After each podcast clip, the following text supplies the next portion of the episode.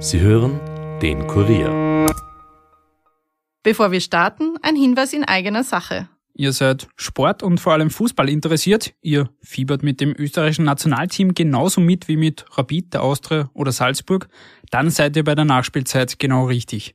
Denn wir, das sind Stefan Berndl und ich, Caroline Krause-Sandner, gehen jede Woche in eine Verlängerung. Wir thematisieren alles, was sich auf oder neben dem grünen Rasen so tut. Von Analysen bis hin zu Interviews liefern wir euch die wichtigsten Infos. Die Nachspielzeit gibt es überall dort zu hören, wo es Podcasts gibt sei es auf Apple Podcasts oder Spotify. Wir freuen uns, wenn ihr reinhört. Ziemlich gut veranlagt. Der Finanzpodcast von Kurier und Krone Hit. Liebe Podcasthörerinnen, lieber Podcasthörer, willkommen bei Ziemlich gut veranlagt. Bei mir im Studio wie immer der stellvertretende Leiter des Kurier Wirtschaftsressorts, Robert Gliedorfer. Hallo Robert. Hallo Rüdiger. Mein Name ist Rüdiger Landgraf, ja, und Russland, Russland hat's wirklich getan. Ne? Also offenbar wollen sie unsere Devisen nicht mehr. Haben sie vielleicht auch gar nicht mehr nötig. Das glaube ich schon. Also na, warum geht's? Also es fließt jetzt dauerhaft kein Gas mehr durch die Pipeline Nord Stream 1. Jetzt geben wir das wenigstens offen zu, was sie eh schon die ganze Zeit gemacht ja. haben, ich unserem Schmäh gehalten. Erst müssten die Sanktionen aufgehoben werden, dann werde der Hahn wieder aufgedreht, sagt ein Kreml-Sprecher. Was aber auch irgendwie zeigt, dass die Sanktionen einer auch nicht völlig wurscht sind. Es könnte uns als ein politisch heißer Herbst bevorstehen. Wir schauen uns an, was die Aktion der Russen für den Gaspreis und in Folge für die Börsen bedeutet. Weitere Themen sind der diese Woche fixierte Börsegang von Porsche, aktuelles von Apple und ein alles andere als ethischer Fonds, den natürlich wer mitgebracht hat. Der Robert war's. Natürlich. Bitcoin versus Ethereum, die anstehende Zinssitzung der EZB und die mögliche Übergewinnsteuer. Beginnen möchten wir aber wieder mal mit unserem, wie soll ich sagen, Leib- und Magenthema. Wien Energie. Wir sind ja so die, wir sind ja die Fußballtrainer, kann man sagen, des äh, Energiebusiness. Wir wissen jetzt ja auch schon, wie es rennt, wenn wir uns seit einer Woche mit beschäftigen. Also wir sind echt gut dabei. Es gibt jedenfalls Hörerpost dazu, nämlich unter anderem von Andreas und damit möchten wir auch gleich einsteigen. Andreas schreibt, wieso muss ein Energieversorger für die Versorgungssicherheit Termingeschäfte für die Zukunft eingehen, bei dem Strom verkauft wird? Ja, und Hinters verkauft hat noch ein Rufzeichen geschrieben, weil er sich ja gedacht hat, na, die müssen ja Strom einkaufen, um den Endkunden weiter zu verkaufen. Also warum haben sie das Problem, dass sie einen Großkunden Strom verkaufen müssen? Und wir haben es eh kurz schon letztes Mal erklärt. Ähm, es sind zwei Dinge eigentlich, die man, die man wissen muss dazu. Das eine ist, es gibt die Fernwärme im Winter, das heißt, die Windenergie heizt. Das finde ich auch grundsätzlich ganz nett von Ihnen. Und durch die Kraft-Wärme-Kopplung entsteht eben auch automatisch Strom und der will verkauft werden. Und die Wien Energie verkauft den Strom bereits im Vorhinein. Sie weiß ja, dass sie heizen wird und dass der Strom anfallen wird und macht das Jahre im Vorhinein. Warum machen sie das Jahre im Vorhinein? Weil sie halt Abnahmesicherheit haben wollten. Das heißt, sie hatten Angst, dass sie am Strom sonst sitzen bleiben könnten. Und jetzt kommt's aber. Die zweite Sache, die wir gelernt haben, ist, die Energiebörse funktioniert nicht wie eine Aktienbörse und deswegen kann man es nicht so leicht, wir werden es nachher noch besprechen. Robert, ein Stichwort. Aussitzen. So ist es. Und das ist nämlich so, bei der Aktienbörse hast du Gewinne oder Verluste letztlich erst dann, wenn du kaufst oder verkaufst. Der Robert hat viele Aktien im Portfolio übernehmen und keine Namen. Wenn er sie verkaufen würde, hätte er damit vielleicht, ich sage einmal, keinen Gewinn gemacht. Ja, angesichts der aktuellen Umstände. Natürlich, es geht mir ähnlich. Aber wir sagen einfach, hey, das wird alles wieder und äh, verkaufen sie nicht. Jetzt stell dir mal kurz nur vor, du müsstest jedes Mal, wenn deine Aktie fällt, bei deinem Broker Geld nachschießen. Mhm. Also du kaufst jetzt, ich nehme jetzt ein fiktives Beispiel, Rivian. du kaufst jetzt Rivian um 100 und jetzt steht Rivian, glaube ich, bei 30 und immer so Woche für Woche, da mal 5 Euro pro Aktie, da mal 8 Euro pro Aktie, da mal 10 Euro pro Aktie, dann hättest du es auch nicht so locker ausgesessen. Nein, dann hätte ich mich irgendwann von diesen Mistdingern trennen müssen. Genau. Und genau so funktioniert nämlich die Strombörse. Und das wussten wir vorher alle nicht, aber das ist wirklich, glaube ich, wichtig. Nämlich, wenn ich jemandem zusage, in Zukunft Strom zu liefern, muss ich dafür eine Sicherheit hinterlegen, und zwar in der Höhe des heutigen Strompreises, abzüglich des ursprünglichen Preises. Wenn ich dem Robert also Strom verkaufe für 10 Cent pro Kilowattstunde und der kostet jetzt 50 Cent, dann muss ich 40 Cent hinterlegen an Sicherheit. Und wenn ich einen Stromdeal gemacht habe, bei dem ich 50 Millionen verkauft habe, dann sind es jetzt 200, die ich hinterlegen muss, nämlich 200 Millionen. Und das mache ich bei der Clearingstelle an der Börse. Die steckt sich das Geld jetzt nicht ein und fliegt damit in die Karibik, sondern die behält das treuhänderisch praktisch. Ja. Und sollte ich eingehen, dann kann die Clearingstelle meinen Käufer schadlos halten, der kann sich ja dann zum Tagespreis den Strom ja wieder einkaufen. Das ist die Idee.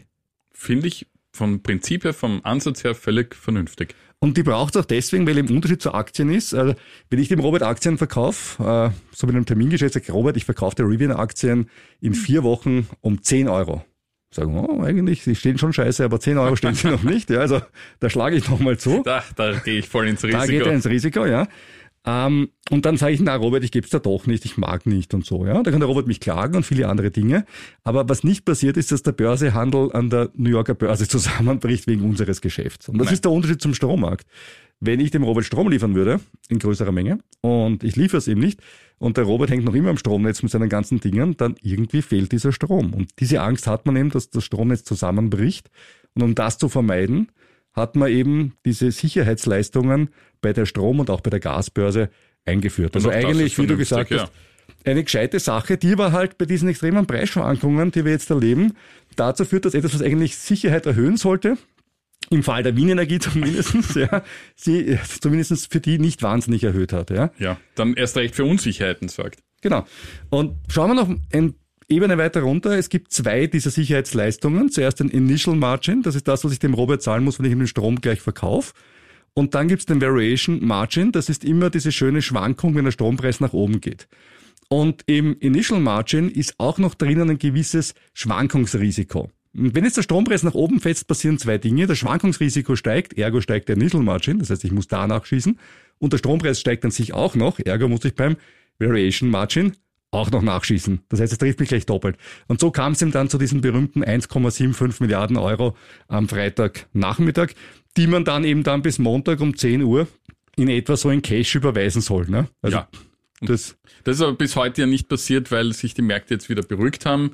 Aber die Sicherheitsleistung gibt es und falls es Bedarf notwendig macht, dann kann das Geld überwiesen werden. Absolut, genau. Also es ist noch immer kein Geld verloren worden damit, zumindest nicht aus diesem Deal. Wir würden ja wahnsinnig gerne mehr über diese Deals rausfinden. Robert, du hast ja bei der Wien Energie nachgefragt, äh, wie es da aussieht mit den Einzelkontrakten, mit den, mit den äh, Verträgen. Ja. Interessiert, es wird ja alles transparent gemacht, hat man, wird hat man letzte Woche gesagt. Voll transparent so, gemacht. Hast du gleich gefragt und was ist passiert? Die Antwort von Wien Energie lautet, ich darf zitieren, die relevanten Geschäfte liegen der Regulierungsbehörde E-Control vor. Das ist gesetzlich so vorgeschrieben. Bitte um Verständnis, dass wir uns im Wettbewerb befinden und Geschäfts- und Betriebsgeheimnisse nicht offenlegen können. Ja, also eh das, was wir letzte Woche schon vermutet haben, die super Transparenz irgendwo am Weg zum Endkunden und auch zum Steuerzahler geht sie halt dann leider verloren. Ja, also ja, keine Ahnung. Irgendwann wird es dann vielleicht vom Rechnungshof veröffentlicht oder vorher geleakt. Wir warten gespannt darauf und werden das dann entsprechend berichten hier. Kommen wir zurück zum Andreas, der schreibt weiter Folgendes. Ja, der wirkliche Skandal ist ja, dass die Liquiditätsschwierigkeiten heruntergespielt werden. In der Privatwirtschaft wäre das Unternehmen schon längst in den Konkurs geschickt worden. Sehe ich das falsch? Wie seht ihr das? Ja, also es sind zwei Punkte. Ne? Das eine sind die Liquiditätsschwankungen und das zweite ist der Konkurs. Punkt eins, ja, der Umgang mit dem Risiko, Achtung Binsenweisheit, war aus meiner Sicht, ich sag mal, mangelhaft. Ja? Denn wenn man Geschäfte draußen hat, die man sich nicht leisten kann, hat man irgendwo am Weg etwas falsch gemacht. Man hat die Strategie nicht so früh geändert, die Risiken nicht durch andere Geschäfte ausreichend abgedeckt. Die Wien Energie hat zwei Terminkontrakte bei Gas, sprich das Recht zu einer bestimmten Zeit, um einen bestimmten Betrag, ein bestimmtes Erdgasvolumen zu kaufen. Steigen die Gaspreise, können diese Kontrakte als Sicherheit bei steigenden Strompreisen verwendet werden. Aber steigt der Strompreis dann deutlich stärker als der Gaspreis, dann reichen diese Terminkontrakte auf Gas nicht mehr aus als Sicherheit. Und genau das ist ja passiert. Die Wien Energie hat sich auf eine Balance aus Gaskauf und Stromkauf verlassen, mit der sind sie jahrelang, glaube ich, ganz gut gefahren. Aber mhm. dann ändert sich halt die Unternehmensumwelt auf einmal und dann kühlt es halt nicht mehr so. Und warum man jetzt keine Terminkontrakte auf Stromkauf gemacht hat, Call-Optionen, um sich damit gegen das lange unrealistisch scheinende Szenario so extrem hohe Strompreise abzusichern, das weiß ich auch nicht. Ja, aber das habe ich dir letztes Mal schon gesagt, das wäre dann wirklich eindeutig Spekulation und ähm, da das kann, das kann ein staatliches da gibt's unterschiedliche, Da gibt's wirklich unterschiedlich, zu dem Thema gibt's tatsächlich auch auf Expertensicht unterschiedliche Meinungen. Ja? Weil die Frage ist, ob dieses Geschäft die Schwierigkeiten das oder das Geschäft, Risiko ne? erhöht oder nicht. Und wenn ich ein Geschäft habe, das halt leider wie eine Put-Option ist, weil so funktioniert ja, das. Also funktioniert Prinzip. halt das System, ne? Ja klar, aber da muss ich sagen, ich kann das Risiko ich weiß, mit sowas Das ist eine, eine, eine große Streitfrage, da gebe ich dir. Aber es wird, man wird eh sehen, was andere gemacht Da gebe ich dir natürlich recht. Damit zum Teil zwei der Frage zum Konkurs. Ja? In den Konkurs würde man ein Unternehmen schicken, wenn man nicht an das Geschäft des Unternehmens glaubt. Oder weniger philosophisch, wenn ich nicht glaube, dass künftige Gewinne des Konzerns etwaige finanzielle Verluste im Hier und Jetzt rechtfertigen, weil dann investiere ich kein Geld mehr rein. Ich werfe dem schlechten Geld kein gutes Geld nach. Ja. Was wäre passiert, wenn die Wien Energie die Sicherheitsleistungen an der Clearingstelle nicht hätte leisten können? Circa eineinhalb Milliarden Euro an bis dahin geleisteten Sicherheitsleistungen wären sofort futsch gewesen, plus Ausschluss aus der Börse. Man hätte danach alles über Direktverträge machen können, sogenannte OTC-Verträge. Das sind direkte Deals, zum Beispiel zwischen mir und dem Robert. Ich verkaufe dir jetzt einfach ein bisschen an Strom und der Robert sagt, ja, Glas. Und nachdem er mich schon länger kennt, sagt er, der liefert sicher, da brauche ich keine Sicherheit. Und das ist das Schöne daran, es gibt keine Sicherheiten weder für den Käufer, für den Verkäufer. Und das ist auch das Schlechte daran, es gibt keine Sicherheiten, denn wenn einer von den beiden nicht mitspielt, der eine nicht liefert, der andere nicht zahlt, dann steht man da wieder angeschmiert. Mhm. Obwohl ich sagen muss, wenn jetzt das schon an der Börse nicht mehr funktioniert, dann ist die Frage, ob dann noch einen Geschäftspartner findest, der da mitmacht. Das ist wahrscheinlich auch nicht so das beste Renommee, wenn ich sage, du, ich bin von der Börse geflogen, äh, aber wir machen wir Privatgeschäfte aus, machen. Ja. ja. Das ist das, was man normalen Anlegern äh, immer sagen würde am Beginn, wenn sie einsteigen. Mhm. Mit solchen Leuten, weißt du, da passen wir ein bisschen auf. So Börse, Eben. Börse Eben. hat schon gewisse Grundprüfung. Also ich glaube nicht, dass ein Privater daher in Konkurs gegangen wäre, weil es ökonomisch einfach keinen Sinn gemacht hätte, einen Privaten in Konkurs zu schicken. Was man aber schon dazu sagen muss, ist, auch der Private hätte versucht, mit Liquidität drüber zu kommen. Schließlich sind ja diese unglaublichen Garantien draußen, die du ungern verlieren möchtest.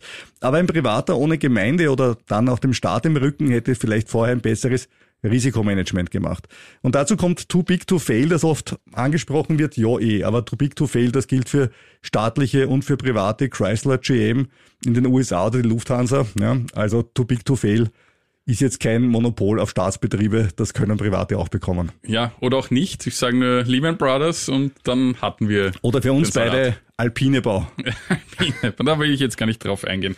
Ja, too big to fail, wie etwa die deutsche Unipa oder die Schweizer Axpo. Die haben ja auch jetzt sehr viele Sicherheitsleistungen bekommen aus einem staatlichen Topf. Einige jedenfalls vergleichen die Lage ja schon mit dem Beginn der Finanzkrise. In einigen Ländern gibt es daher diese Rettungsschirme ja bereits. In Österreich nicht. Das wird seitens der Stadt Wien und der Wien Energie bekrittelt. Die Regierung sagt, es sind sonst keine anderen Stromkonzerne im Land betroffen. Das scheint auch so zu sein, wenn man sich umhört. Und solch ein Schirm würde ja letztendlich nichts dran ändern. Wien Energie hätte ja trotzdem das Geld gebraucht. Also ob sie es jetzt direkt aus dem Schirm kriegen oder direkt von, von es hätte die Wellen nicht geben. Also es wäre ihnen nicht so unangenehm gewesen, dass es öffentlich gespielt wird und so weiter. Ich glaube, das, das wäre der Unterschied gewesen. Da gebe ich dir recht, aber im Juli war Wien Energie weit und breit die ersten, die einen Zuschuss gebraucht haben und da hat, war von einem Schirm in ganz Europa noch nirgends die Rede, ja. Also das, der hätte ihnen dann auch nichts mehr genutzt in diesem Zusammenhang. Hm, early Adopters. Ja, in dem Fall wirklich, aber halt eher von der negativen Seite her. Ich habe ja dazu recherchiert und mir wurde gesagt, dass es andere Stromkonzerne jedenfalls schon im März oder April kommen gesehen haben und rechtzeitig die Börsegeschäfte reduziert haben. Somit benötigten sie dann weniger Sicherstellungen. Wien Energie hat aber offenbar versucht, das auszusitzen. Ja, auch im Profil war die Rede, dass es in der Steiermark äh, und in Oberösterreich zum Beispiel ein aktiveres Management gegeben hat, ja. Äh, was ja. das betrifft, genau. Also aussitzen, das ausgerechnet von dir kritisiert wird, Robert, das wundert mich. Aussitzen ist doch eigentlich deine Strategie, weil wir haben ja vorher kurz schon erklärt, warum. Ja, richtig. In, in dem Fall einfach dumm, weil bei mir meine Strategie hier keine Sicherheitsleistungen an der Börse hinterlegen muss. Es war einfach ein schlechtes Liquidität, sondern ein schlechtes Risikomanagement. Das wäre dein Tod, wenn du Sicherheitsleistungen an der Börse Aber ah, hinterlegen müsstest. Na, dann würde ich hier nicht stehen und einen Börse-Podcast machen. Machen wir einen Sport-Podcast aus Protest. ja. Genau. Also, die völlige Klarheit kriegen wir nicht, das haben wir schon erlebt, äh, vielleicht ändert sich's noch. Aber Robert, äh, bleiben wir doch noch mal kurz bei den Energiepreisen. Bleiben wir bei den Energiepreisen. Jedenfalls die EU wird jetzt auch tätig. Um die hohen Stromrechnungen und Gasrechnungen der Verbraucher zu senken, schlägt die EU-Kommission einen staatlichen Preisdeckel sowie eine Übergewinnsteuer vor. Das hat Ursula von der Leyen gesagt, um die überbordenden Gewinne von Stromerzeugern teilweise abzuschöpfen. Und sie sagt jetzt eben, Energiefirmen, die billig Strom produzieren, etwa aus Wind oder Sonne oder Atomkraft, die machen große Gewinne, weil sie ihren Strom aufgrund dieser Merit Order zu einem höheren Preis verkaufen können. Und die Merit Order müssen wir wieder mal erklären. Die Merit ja Order besagt, dass der jener Preis zählt, der am höchsten ist. Also, und das ist Gas in dem Fall. Auch wenn nur ein ganz kleiner Anteil im Portfolio des Energieunternehmens auf Gas entfällt, kommt alles 100 Prozent auf den Gaspreis. Aber auch da kommt was Neues, da kommen wir dann, kommen wir dann gleich hinten drauf, ein Preisdeckel für Nicht-Gasstrom genau. im Genau, da kommen wir dann, dann Aber bleiben wir kurz bei dem. Also, also sie, sie nennt das Zufallsgewinne und die sollen abgeschöpft werden und für die Entlastung der Verbraucher sorgen. Und das Zweite, was sie sagt, Öl- und Gasunternehmen hätten ebenfalls große Profite gemacht. Wir werden daher für solche Unternehmen einen Solidaritätsbeitrag vorschlagen. Und einen Soli, man merkt, sie kommt aus Deutschland. ja, und ich bin, ja, ich ich bin, wie gesagt, wir haben das eh schon öfters besprochen, eine Übergewinnsteuer halte ich für heikel. Soli, du sagst es schon, da bleibt alles offen. Wie lange haben die Deutschen einen Solidarbeitrag für Ostdeutschland gezahlt? Ich glaube, es anfangs hieß es ja nur für drei, vier, Ich glaube fünf noch, Jahre. noch immer, aber ich zahle keine Steuern in Deutschland, ich weiß Ja, es nicht. Haben aber sie irgendwann abgeschafft? Ich glaube, es war im Gespräch, aber jedenfalls, es war jahrzehntelang dann. Und das ist meine Befürchtung, dass das hier wieder mal Open End passiert und das. Wenn wir einen Hörer aus Deutschland haben, bitte uns sagen, zahlt ihr noch ein Soli im Westen oder nicht? Das interessiert uns einfach. ja, genau. Ja, und das sagt die Ursula von der Leyen. Was sagst du dazu, Rüdiger? Ja, ich verstehe deine Kritik und, und äh, ich glaube auch nicht, dass es die beste Lösung ist und aus folgenden Gründen. Erstens, es ist schwer durchzusetzen, weil die EU hat ja keinerlei Steuerkompetenz. Ne? Also es ist super, wenn ich das jetzt Ja. fordere. Dann muss ich das umgießen in äh, nationalstaatliche Steuergesetze, indem ich das in eine Richtlinie durchgebracht habe, Parlament und Rat. Und dann irgendwann einmal passiert das. Also von der Entscheidungsfindung her dauert es ein bisschen. Und zweitens, wie du ja immer sagst, auch zu Recht, äh, dort wo Stromkonzerne in Staats- oder Kommunalbesitz sind, kann man ja die Stromdividenden ausschütten. Du hast Atomkraft angesprochen, der größte Atomkraftproduzent ist die Energie de France. Ja. Was ist mit der passiert? Die hatte so eine Schieflage, weil die Franzosen recht früh einen Strompreisdeckel in Frankreich gemacht haben, dass sie sie schlicht und einfach verstaatlicht haben. Ja. Ja. Also sprich die Aktionäre, die Privaten, die vorher auch keinen Spaß damit hatten, dann noch einmal äh, ausgezahlt haben. Und das hat natürlich dann dazu geführt, dass jetzt hundertprozentige Staatsbeteiligung da ist. Das heißt, wenn die EDF jetzt total reich wird dadurch, na super, dann soll auch der französische Staat sich eine Sonderdividende auszahlen lassen und sagen, das Geld geben wir dann in Gelbwesten oder wem auch immer. Ja. Ja, es, es trifft ja ohnehin sehr viele Staatsunternehmen oder mit Staatsbeteiligung oder so wie in Österreich mit Länderbeteiligung. Genau. Wir kommen aber auch noch zu einem anderen Thema heute, nämlich zum Strompreisdeckel in Österreich. Ich weiß, das ist heute eher der Energiewirtschaftspodcast, das kommen ein paar Aktien auch noch vor. Ähm, Ja, Unter anderem auch Sorge. Stromaktien, keine Frage. ja. Aber es ist halt leider ein Riesenthema, das ja auch viele Unternehmen, viele Aktien, äh, Arbeitsplätze und so weiter betrifft. Also es ist jetzt nicht eine isolierte Branche, wo ich sage, wenn der Strom nicht aus der Steckdose kommt, ja, die E-Wirtschaft ein Problem, mir ist wurscht. Also so ist es ja. Ja, vor allem haben wir, ist das Thema Nummer eins derzeit. Jetzt ist was Tolles passiert in der EU. Es scheint Einigung zu geben, berichtet die Financial Times, über einen Preisdeckel für den Großhandel. Ja, Und die Stromproduzenten brechen in Jubel aus. Und ich fand das ja lustig, weil wenn ich ein Produkt habe, das ich urteuer verkaufen kann und jemand macht einen Deckel und sagt, verkauf das billiger, dann bin ich normalerweise nicht der, der sagt, yippie, sondern ich sage eher, das ist urarg, ich fühle mich voll enteignet. Was ist da passiert? ja. Also die Financial Times hat geschrieben, 200 Euro pro Megawattstunde, das sind 20 Cent pro Kilowattstunde, soll der maximale Preis auf Strom betragen, der nicht mit Gas erzeugt wird. Und die 200 Euro sind deutlich höher, als es die Energiewirtschaft zu hoffen gewagt hatte. Die gingen nämlich zuvor von 50 bis 75 Euro aus. Das ist dann schon schön. Also wenn du das Vierfache in etwa verlangen kannst, das macht dann schon Freude. Ne? Ja, also, der Deckel ist relativ human. Stell dir vor, ja. es ist ein Deckel und der ist so hoch wie eine schöne Altbauwohnung im siebten Wiener ja, Gemeindebezirk. also da Genau. kann man sich durchaus wohlfühlen. Ein Luxusdeckel. Die Börsenkurse vieler Stromerzeuger sind daraufhin am Mittwoch rauf. Und das war nicht eben so spannend. Es kommt der Deckel und Verbund plus 13 Prozent. Ja. Da kann man natürlich sagen, die EU-Kommission hat das zu hoch gemacht. Ja, aber wenn man sich den Spotpreis ansieht der letzten 24 Stunden, dann waren wir zwischen 627 Euro und 374 Euro. Das heißt, mit den 200 Euro sind wir wirklich drunter. Und es schaut für mich so aus, als wäre das ein vernünftiger Kompromiss. Die Energiekonzerne und deren Aktionäre scheinen es zu mögen, weil die Aktien ja gestiegen sind. Auf der anderen Seite können wir die Energiekosten senken, was auch die Inflation dämpfen wird. Es schaut nicht so aus, dass die jetzt nicht mehr liefern, weil sie sagen, ich kann später teurer verkaufen. Also das scheint mir die bessere Lösung. Und wenn wir das machen, dann sparen wir uns auch die Übergewinnsteuer in dem Bereich, weil dass wir beides machen, beim Preis eingreifen und auch noch eine Übergewinnsteuer machen, das erscheint mir selbst für Europa ordnungspolitisch gesehen schon extrem motiviert.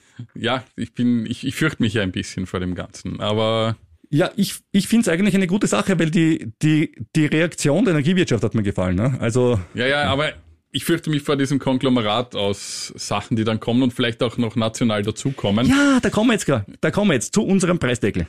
Der Preisdeckel. Der Preisdeckel. Der Preisdeckel, der österreichische Preisdeckel. Also man muss es jetzt differenzieren. Es gibt einen Preisdeckel für Strom, der nicht aus Gas erzeugt wird, in der EU von 20 Cent Großhandelspreis. Bekommst du selber nie, außer du kaufst mal ein paar Megawattstunden zum Spaß, weil du sagst, ich bin Grillabend. Ja, aber Ja, natürlich. wirst du nicht erleben. So, aber es gibt einen Preisdeckel in Österreich und der funktioniert so. Es gibt 10 Cent pro Kilowattstunde, die man zahlt. Bis zu 2900 Kilowattstunden wird man gefördert. Es sei denn, du hast einen Stromtarif, der teurer ist als 40 Cent, dann werden nur 30 Cent abgezogen. Es ist ein kleines Rechenbeispiel, Robert, Zentralmatura. Du hast einen Floater-Tarif bei einem großen österreichischen Energieversorger, ich kenne, nenne keinen Namen, von 56 Cent pro Kilowattstunde. Wie viel zahlst du nach dem Strompreisdeckel für deine Kilowattstunde? Wenn mir 30 abgezogen werden, sind es 26. Robert, ich muss sagen, Wirtschaftsredaktion zahlt sich aus. Ja. Ja. Genau. Also es ist nicht ganz so einfach, man zahlt immer nur 10 Cent, es hängt immer auch davon ab, äh, um was man den Strompreis einkauft. Und das Ganze gilt auch, und jetzt kommt's, für Zweitwohnsitze. Das ich heißt, super. ich finde das auch super, aber ich habe einen Zweitwohnsitz, ne, ich finde es irgendwie nicht super, weil, warum ist es nicht super? Weil man zahlt ja trotzdem. Ja, es ist ja nicht so, dass ich jetzt diese 30 Cent nicht zahle, weil, großes Geheimnis, es kommt nicht aus dem 13. und 14. der Bundesregierung. Ja? Es kommt aus Steuergeld, das irgendwo anders fehlt oder Steuern erhöht werden oder sonst irgendwie. Ja? Der Staat hat selber kein Geld, der kann nur das Geld der Bürger verteilen. Ja. Das ist nun mal so. Und deswegen finde ich halt immer die Förderung von Leuten wie Robert und mir, obwohl ich uns beide wirklich sehr schätze. Ja, ein bisschen Ach, komm, nehme ich immer gern mit, ne? Joi, der Austrian Dream. Da kann man noch was aufgreifen. Ach, das ist ja herrlich. Nein, sicher nicht. Nein, ich finde das irgendwie eine Augenauswischerei. Da haben wir die höchste Abgabenquote. Also, bah, Österreich, Abga Österreich, Belgien, Deutschland kommen immer die drei, ja. Total schlimm, Abgabenquote, aber dann, hey, also fördern, da können wir schon alle. Also wirklich, auch wenn du, sogar wenn du ein Einkommen hast von 50.000 Euro, was eh nicht viele haben, bekommst du in den ersten 2.900 Kilowattstunden gefördert. Da fahrt die Eisenbahn drüber. Und da denkst du wirklich, ich meine, warum machen wir das? Weil es in der Schnelligkeit der Dinge nicht möglich war, das anders umzusetzen, lautet die offizielle Begründung. Es war, es war ja auch alles sehr überraschend. Der Strompreis und die Energiekrise haben sich ja, äh, ich meine, dann hat die, hat die Wien Energie ja wirklich recht. Das ist ein Tsunami. Das ist ein Tsunami. Es, kann, es konnte keiner mit irgendwas rechnen. Okay, es ist wahrscheinlich so. Gut. Ich akzeptiere, es ist ein Tsunami. Gut. Gut, dann hast du es akzeptiert, das ist so. fein. Ja, ich würde sagen, genug Energie für heute. Genug Energie. Wir kommen zum nächsten Leib- und Magenthema von Robert Gledorfer. Ach, ich liebe es. Ich liebe es so sehr. Wir kommen zur Europäischen Zentralbank. Die Europäische Zentralbank hat es schon wieder getan. Was? Und zwar die Zinsen erhöht. Und zwar dieses Mal gleich um 0,75 Prozentpunkte. Das war die stärkste Anhebung, die die EZB jemals durchgeführt hat. Und das zeigt, wie sehr sie unter Druck steht. Hilft halt bei einer Inflation von rund 9 Prozent nur bedingt. Und ist eher schon fast symbolisch zu werten. Denn wenn die Leitzinsen jetzt bei 1,25 Prozent liegen zu 9 Prozent, ja. Und es kommen heuer dann noch zwei Zinssitzungen, wo um je 0,5 Prozentpunkte angehoben werden könnte. Das wird zumindest erwartet. In Zeiten einer bevorstehenden Rezession sind Anhebungen eigentlich unüblich, aber das Szenario einer Stagflation ist ja durchaus präsent. Natürlich hast du recht, dass 1,25 Prozent bei 9 Prozent Zinsen irgendwie komisch aussehen und man denkt sich, warum machen wir das überhaupt? Auf der anderen Seite, wir wissen ja auch, dass ein großer Inflationstreiber ja der Dollar-Euro-Kurs ist mit den Ja, ja. Ölpreisen. Und da kannst du dem Euro schon zumindest helfen, den Verfall, den er dieses Jahr bis jetzt hingelegt hat, zu verlangsamen. Schauen wir mal, ob er über die Paritätsgrenze wieder drüber hüpft. Dauerhaft nämlich und nicht nur für ein, zwei Tage. Da du das Wort Stagflation gebraucht hast, das ist quasi the worst of both worlds, Stagnation and Inflation, kommt aus den 70er Jahren der USA. Das heißt, die Wirtschaft wächst nicht und das Geld wird weniger wert dabei. Also unbefriedigend für alle, egal ob Anleger oder Arbeitnehmer, das trifft dann jeden. Da trifft wirklich jeden. Und die Zinserhöhungen haben auch einen Einfluss auf die Anleihenmärkte.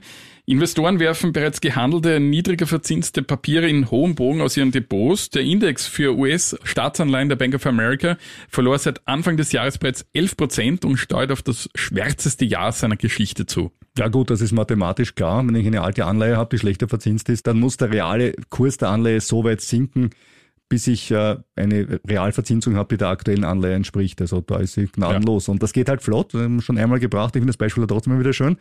Äh, du hast eine Anleihe über 100 Euro mit 2% und es bringt jemand eine raus mit 100 Euro auf 4%. Was ist deine Anleihe Ja. danach wert, damit sie den gleichen Wert hat? Bin ich weg, ja. 50 Euro, genau, Ja, die Hälfte ist die weg. Hälfte. Das geht echt flott. Ne? Und das merkt man jetzt eben auch bei diesen Staatsanleihen. Ja. Und auch außerhalb der USA sieht es nicht besser aus. Der Bloomberg Weltbond-Index rutscht im Vergleich zu seinem jüngsten Hoch um etwa 20 Prozent ab und steht erstmals an der Schwelle zu einem Bärenmarkt. Und die Renditen ziehen im Gegenzug dazu natürlich an. Die 10-jährigen US-Bonds rentiert mit fast 3,5 Prozent so hoch wie zuletzt vor elf Jahren. Das deutsche Pendant markierte mit knapp 2 Prozent ein 8,5 Jahreshoch. Was man aber immer dazu sagen kann, du kannst natürlich die Anleihen halten und nicht verkaufen am Genau. Markt und dann kriegst du den Kriegst Face Value wieder ausgezahlt. Allerdings bei einer Inflationsrate aktuell von Ja. 8% und einer Verzinsung von den alten Papieren von 0,75%. Jo. Ist halt besser, man trennt sich rechtzeitig zumindest. Wie sieht die Lage denn in Österreich aus, was unsere Bonds betrifft? Ja, auch in Österreich ist das zu spüren. Die Rendite einer neuen zehnjährigen Staatsanleihe stieg diese Woche auf das höchste Niveau seit 2014. Ich meine, zurück zur Normalität. Die Nullzinsphase ist halt vorbei. Stark angestiegen ist aber auch der Zinsunterschied zur vergleichbaren deutschen Bundesanleihe. Diese ist mit 70 Basispunkten auf ein 10-Jahres-Hoch geklettert. Und für alle von uns, die nicht zur Notenbanktreffen in Wyoming oder sonst wo eingeladen werden, das sind 0,7 Prozent, die 70 Ja. Basispunkte. Ja. Robert, warum muss Österreich mehr zahlen als Deutschland? Ja, das hat mehrere Gründe. So werden in Zeiten hoher Volatilität die Anleihen großer Staaten mit entsprechend hoher Liquidität eher gesuchtes Anleihen, die nur in geringem Volumen vorhanden sind. Und zudem, und das ist jetzt das aktuelle Problem, verlangen die Investoren einen Risikoaufschlag dafür, dass Österreich mit Bezug auf die Gasversorgung sehr exponiert ist. Ja, da regt sich halt an die Politik der letzten Jahre. Aber wie gesagt, haben wir schon oft gesagt hier, im Nachhinein ist immer leicht. Im Nachhinein ist es immer leicht und wie gesagt, bei den Zinsen sehe ich so, dass es eigentlich eine Normalisierung jetzt gibt, weil es war jahrelang Nullzinspolitik und es hat sich natürlich sehr positiv auf unsere Zinszahlungen bei den Staatsschulden ausgewirkt. Damit endlich zu unseren Börsen. Wir haben ja im Frühjahr ein bisschen die alte Börsenweisheit Sell in May and Go away besprochen. Robert, wird's da dieses Jahr ausgesehen? Ja, ich habe mir das jetzt nur ein bisschen angesehen, weil dieses Sprichwort gilt eigentlich bis Ende August, bis zum Ende des Sommers. Und ich habe mir angesehen, ob es jetzt wirklich zutrifft, dass es besser ist, sich im Mai von der Börse zu verabschieden und erst nach dem Sommer wieder einzusteigen. Also es hat durchaus viele Jahre gegeben, wo man einfach investiert geblieben ist. Aber heuer, heuer wäre es richtig gewesen. Der Verlust betrug von Anfang Mai bis Ende August in Wien satte 12 Prozent. Beim Frankfurter DAX minus 9%, beim Stocks Europe 600 minus 6,8%, in Sydney minus 6%. An den US-Börsen waren es nur minus 3,5 bis minus 3,7% und in Japan, man höre und staune, sogar ein Plus von 5% im Nikkei. Und wenn man als europäischer Anleger in den US-Börsen investiert war und von der Euro-Dollar-Entwicklung profitiert hat, waren die US-Börsen über den Sommer sogar leicht im Sogar Plus. leicht im Plus, das ist korrekt. 5% beim Nikkei, das klingt gut, aber was hältst du in diesem Marktumfeld von knapp 100%? Natürlich viel. Wer hat denn da so gut abgeschnitten? Wenig überraschend, Chevron hatten wir schon Ah. öfters im Podcast, der US-Öl-Multi, hoher Ölpreis, starker Dollar, da profitieren die Anleger in der Eurozone gleich doppelt. Vor einem Jahr bei 81 Euro, jetzt bei 158, ein Plus von 95 Prozent. Und dazu kommen noch 3,6 Prozent Dividende. Stellt sich die Frage, was das jetzt oder kommt da noch mehr? Zwei Drittel der Analysten empfehlen die Aktie weiterhin zum Kauf. 16% Abstand zum durchschnittlichen Kursziel. Morgan Stanley hat sie gestern sogar auf 193 Dollar eingeschätzt. Das wären plus 22% vom heutigen Kurs.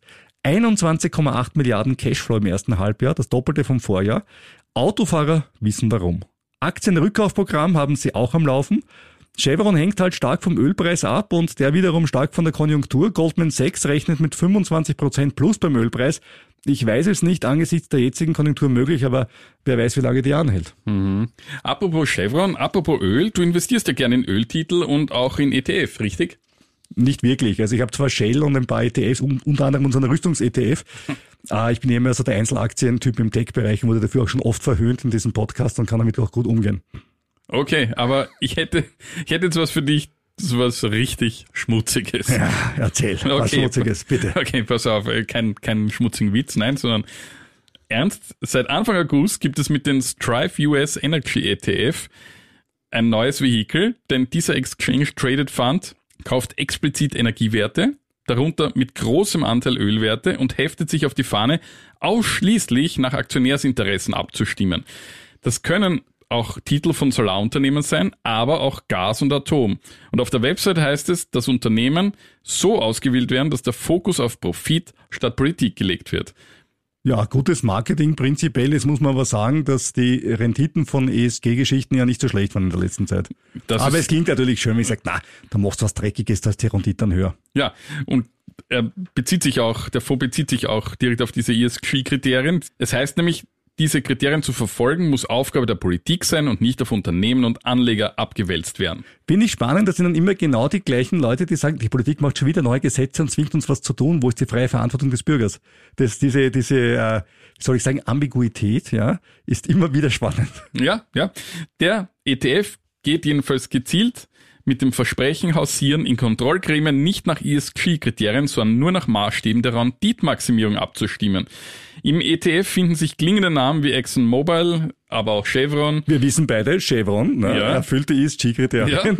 ja. Dank Standard Poor, ja, wir haben ja darüber eine Sendung gemacht. Ganz ja. großartig.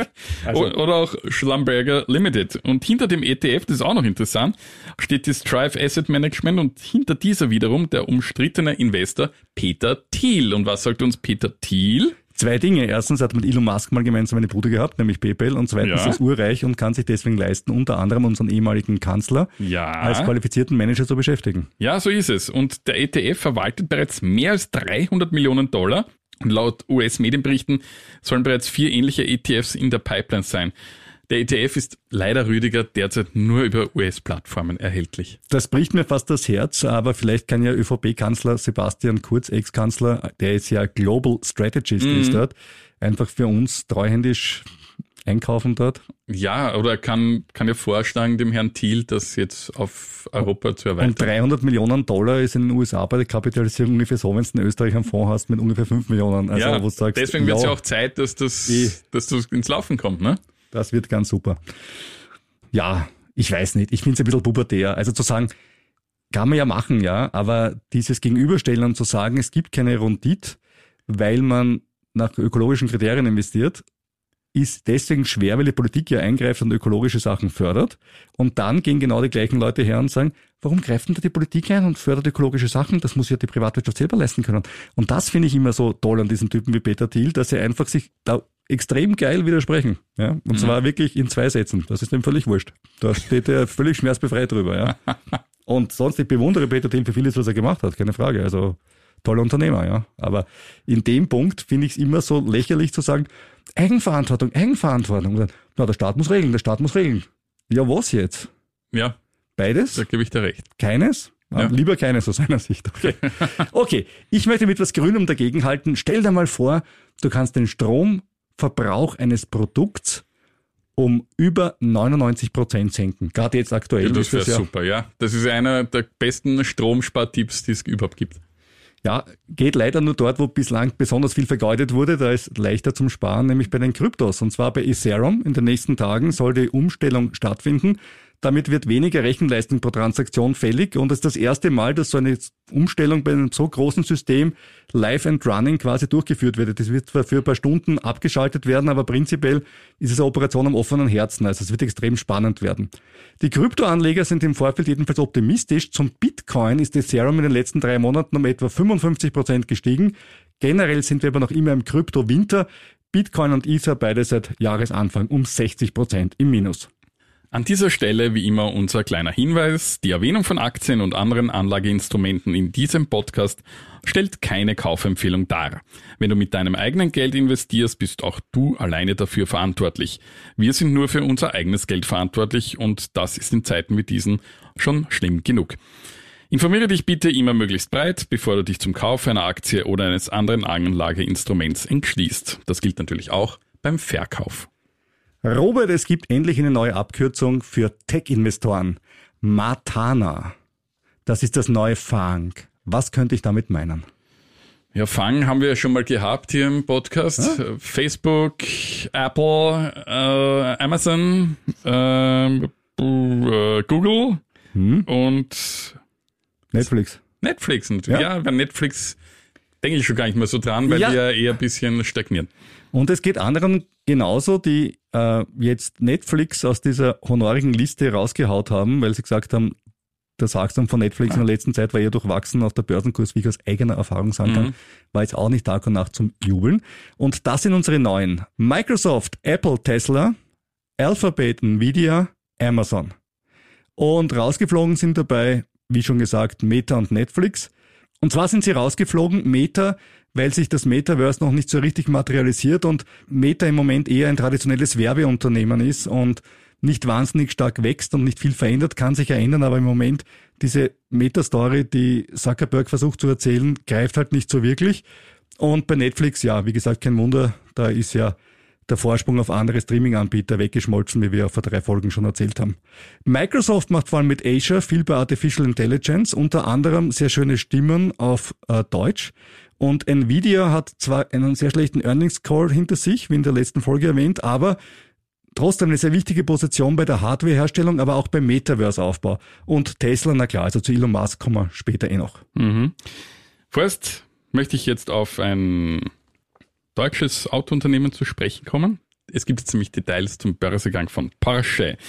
Dieser soll jetzt Ende September, Anfang Oktober über die Bühne gehen. Bis zu 25 Prozent der stimmrechtslosen Vorzugsaktien der Porsche AG sollen in den nächsten Wochen platziert werden. Im Fall eines erfolgreichen Börsegangs will Volkswagen bei einer Hauptversammlung im Dezember über eine Sonderdividende in Höhe von 49 Prozent der Gesamterlöse aus der Platzierung der Vorzugsaktien sowie dem Verkauf der Stammaktien an die Familienholding Porsche SE Anfang 2023 abstimmen. Und das klingt jetzt im ersten Moment super, aber wie wir alle wissen, Aktien aus Deutschland, Sonderdividende, steuerlich kein Spaß. Ja, da zahlen wir 33% Steuer. Wollte ich nur sagen an der Stelle. Okay. Im Gegenzug will die Porsche SE 25% plus eine Aktie der stimmberechtigten Stammaktien an Porsche erwerben. Dafür soll die Porsche SE 7,5% mehr zahlen als den Ausgabepreis der Vorzugsaktien. So würden die Familien Porsche und Pirch wieder direkten Zugriff auf die Porsche AG erhalten. Den haben sie nach der Übernahmeschlacht vor zehn Jahren an Volkswagen verloren. Und Volkswagen würde nach dem Börsegang 75% minus einer Aktie der Stammaktien der Porsche AG erhalten. Bleiben wir kurz bei den Autos und kommen wir zu meinem Steckenpferd. Was für dich die EZB ist, sind für mich Elektroautos. Äh, NIO aus China hat Zahlen vorgelegt, zwar mehr Verluste als erwartet, aber dafür deutlich besseren Umsatz. NIO will ja unter anderem die Ladestops für Elektroautos so kurz halten wie das Auftanken mit einem Trick, sie tauschen den Akku aus und für 200 Euro pro Monat kann man den mieten. Einen 100 Kilowattstunden großen Akku fährt man einfach hin und der wird voll automatisiert gewechselt. In Ungarn baut NIO gerade ein Werk für diese Austauschstationen. Insgesamt haben sie das übrigens schon automatisiert 10 Millionen Mal gemacht, also man kann davon ausgehen, dass die Technologie funktioniert. Also wäre natürlich ein schöner Vorteil gegenüber Tesla, weil man sagen kann, eines der Probleme, das Elektroautos haben, dieses lange, die klassische Frage, um wie lange ladst du Sag Ja. ich, ja, jetzt, wenn ich einen Podcast aufnehme, lade ich ihn gerade, ist es also wurscht, wie lange, aber für den normalen Menschen ist immer dieses Tanken so top of mind. Und da ist es natürlich ein Riesenthema, oder wenn man Langstrecke fährt, natürlich auch. Auch Elon Musk übrigens, auch Tesla hatte ursprünglich so ein Tauschprogramm drinnen in Kalifornien. Deswegen kann man mit den alten Teslas die Akkus noch sehr, sehr leicht austauschen. Aber es hat sich nie wirklich durchgesetzt, weil die Leute diesen teuren Akku nicht mit anderen teilen wollten. Das war so das Hauptproblem. Und wenn wir schon beim Thema Elon Musk sind, Elon Musk Weekly, heute ein bisschen kürzer. Äh, Es geht um Musk und Twitter. Twitter will jetzt beweisen, dass alle Argumente von Elon Musk nur vorgeschoben sind. Zur Erinnerung, Musk wollte ja Twitter kaufen, dann wieder nicht und jetzt muss er vor Gericht und wird dort vielleicht zum Kauf gezwungen. Jedenfalls laut Twitter hat Musk bereits recht früh nach einem Weg gesucht, den Deal ablassen zu können. Als Beweis hat Twitter folgendes Mail von Elon Musk an seine Bank Morgan Stanley vorgelegt. Die sollte ihm ja beim Aufstellen eines Teils der 40 Milliarden Dollar helfen. Und jetzt kommt eine Ausrede, die man auch nicht jeden Tag hört. Äh, Musk schreibt folgendes an Morgan Stanley. Lassen wir es ein paar Tage langsamer angehen. Es macht keinen Sinn, Twitter zu kaufen, wenn wir auf den dritten Weltkrieg zusteuern. Wow. Und ich möchte die Frage stellen, welche Investments machen denn überhaupt Sinn, wenn ich auf den dritten Weltkrieg, ich will auch nicht Tesla kaufen, wenn ich auf den dritten Weltkrieg zusteuere. Und das zweite ist Dogecoin. Hier gibt es eine Klage in der Höhe von, das muss ich jetzt wirklich nachlesen, weil das ist eine Zahl, die man nicht jeden Tag liest, 258 Milliarden Dollar gegen Elon Musk, also da wäre so eher im Privatkonkurs. Und zwar deswegen, weil er ja im Fernsehen, wir können uns alle erinnern, Dogecoin beworben hat und die Beschuldigten, unter anderem Elon Musk, wussten, laut dem Kläger, seit 2019, dass Dogecoin keinen Wert hat, haben aber trotzdem für Dogecoin geworben, um von seinem Handel zu profitieren. Musk hat sich dazu noch nicht äh, geäußert. Er hat ja im Mai dieses Jahres dann Dogecoin eine Tätschen geben, wie man sagen könnte, als er gesagt hat, das Ganze ist nur ein Schwindel. Und Anleger finden das halt nicht so cool. Also ich bin gespannt, was dabei rauskommt. Das Schöne ist, was lernt man aus der Geschichte? Gerichtsgebühren in den USA sind relativ gering, weil wenn du in Österreich jemanden auf 258 Milliarden verklagst, brauchst du einmal einen Prozessfinanzierer, damit du überhaupt irgendeine Chance hast. Ich glaube, den gibt's nicht, der dieses, Den wirst du nicht finden in Österreich. dieses Volumen Ich stemmen glaube, du kann. kannst das Gericht ja, nämlich nicht im Sinne von Korruption kaufen, aber das Gebäude, glaube ich, kannst du schon kaufen. Damit bleiben wir noch kurz bei Elon Musk. Er hat ja letzte Woche vorgestellt ein System, bei dem Handys, die im Netz von T-Mobile in den USA sind, automatisiert seine Satelliten werden nutzen können. Und zwar durch eine Veränderung der Satelliten, da will er neue hinaufschicken. Und siehe da, Apple heute die große jährliche Produktpräsentation und sie bauen das gleiche. Auch Apple wird ein System haben, dass man mit dem neuen iPhone 14 in der Lage ist, dann direkt über Satelliten zu telefonieren. Dann wurde vorgestellt eine neue Smartwatch und dann wurde vorgestellt, äh, das übliche Zeug ist, ihr merkt, ich bin nicht so der volle Apple-Fan, ich bin mehr in der Google-Welt zu Hause. Aber sicher total exciting, wenn man äh, Apple-Fan ist. Äh, man kann sich die Videos auch auf YouTube anschauen. Ich schaue jetzt nur mal nach, ganz, ganz, weil es mich interessiert, wie hat sich dann eigentlich der Börsenkurs von Apple? Ja, also, was ich davon halte, ist ja wurscht, aber was halten die Leute davon? Ja, plus 0,5 Prozent Hm, haben sich vielleicht etwas mehr erwartet. könnte sein. Gut, Ja, das war's dann auch wieder für dieses Mal von ziemlich gut veranlagt. Wer uns schreiben möchte, bitte an ziemlich gut veranlagt at kurier.at. Wir freuen uns über alle Anfragen, natürlich auch Beschwerden, Inputs, sonstige Fragen auch zum Thema Energie. Das ist jetzt unser neues machst du einen auf, machst du einen auf Durchblicker.at oder was? ja. Robert checkt einen neuen Stromvertrag. ja, man weiß, ja, offenbar, in Zeiten wie diesen ist das einfach Wichtig, ist, wichtig ist, ja, unter 40 Cent, damit die Strompreisbremse voll wirkt. Das ist Ja, das haben wir heute gelernt. Ganz wichtig. Ja, bewertet uns und vor allem abonniert uns auch. Das würde uns besonders freuen. Und nächste Woche hören wir dann uns wieder. Dann sind wir vielleicht reicher. Aber sicher weiser.